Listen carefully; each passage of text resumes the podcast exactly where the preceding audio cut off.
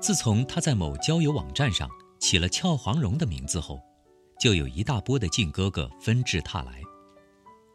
由于他面目姣好，所以啥样的男人都把自己往傻郭靖上贴。闺蜜白提醒她，不要和他们在线上多纠缠，争取尽快见真人。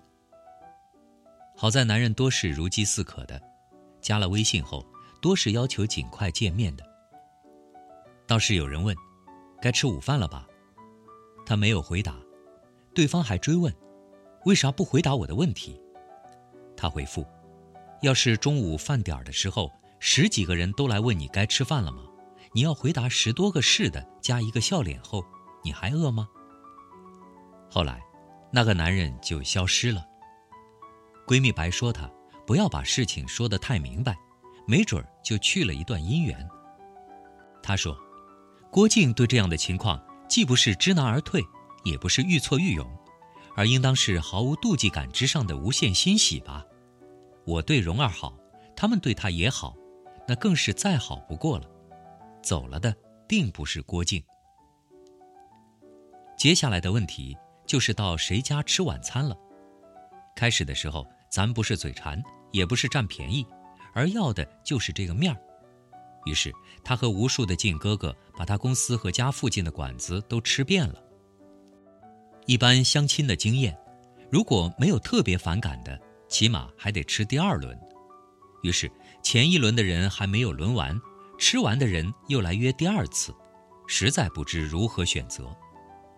不好拒绝，但又没有太多的精力和能力安排日程，经常把人都弄混了。工作日晚上经常全部排满，有时竟还要赶二场。他明显胖了，而且还有点抑郁。后来准备跟人说：“咱别吃饭了，随便喝点饮料得了。”闺蜜说：“那怎么行？你忘了郭靖是怎么追黄蓉的了？网上有专门分析的帖子。据说他第一次请黄蓉吃饭就是十九两银子，和现在两三万元呢。”虽然咱们不能跟小说看齐，但是也得有个姿势，所以咱们的标准非但不能降低，而且还要提高。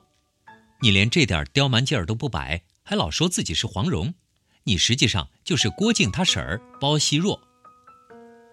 由于应接不暇，他甚至申请了微信小号，把新一轮见面联系的工作交给了闺蜜白。当闺蜜白以或直接或委婉的方式。来要求郭靖们去些相对高端的馆子时，他们立马就变成了大义凛然的乔峰或者油嘴滑舌的韦小宝，用各种理由开始搪塞。中心意思就是我不是小开，而你是极品。结果，闺蜜白不但坚持了自己的标准，而且用俏黄蓉的小号给自己找到了个郭靖。郭靖问他为什么没有网上漂亮时，他坐上郭靖的大腿。只一句“黄蓉偏喜欢柳暗花明”就打发了。他早已不上那个网站，因为那里有太多攻击他的话，或者他早已被管理员删除了吧。他的微信大号里还有几个第一波时候留下的靖哥哥，可他和他们的晚餐随着和他们联系的增多，却逐渐减少了。最后，他终于不用选择去谁家吃晚餐了。只是家里妈妈的菜有些寡淡，竟然还有些不适应。他妈说：“同事老王想跟我做亲家呢，他的儿子老实本分，在央企，说话憨憨的，有点像电视剧里李亚鹏演的郭靖。”俏黄蓉的眼里又闪过一丝久违的狡黠。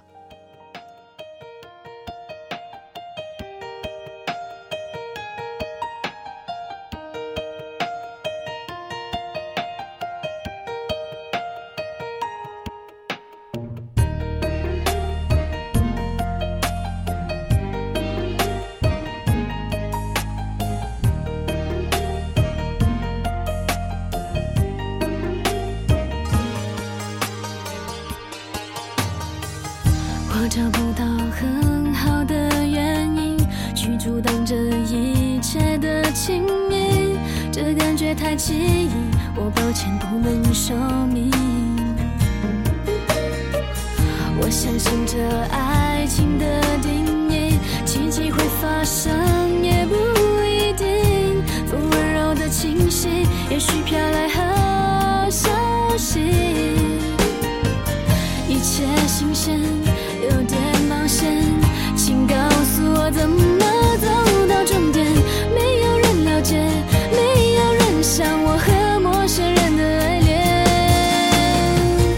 我想我会开始想念你，可是我刚刚才遇见了你。我怀疑这奇遇只是个错句后，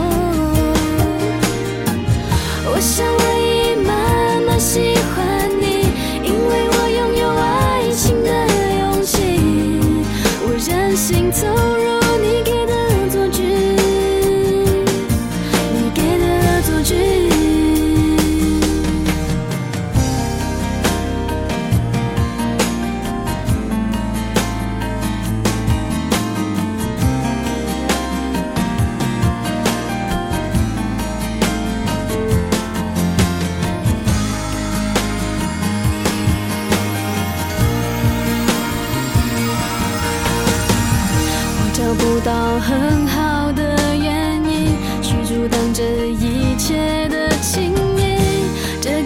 感觉太奇异，我抱歉不能说明。我相信这爱情的定义，奇迹会发生也不一定。风温柔的清晰，也许飘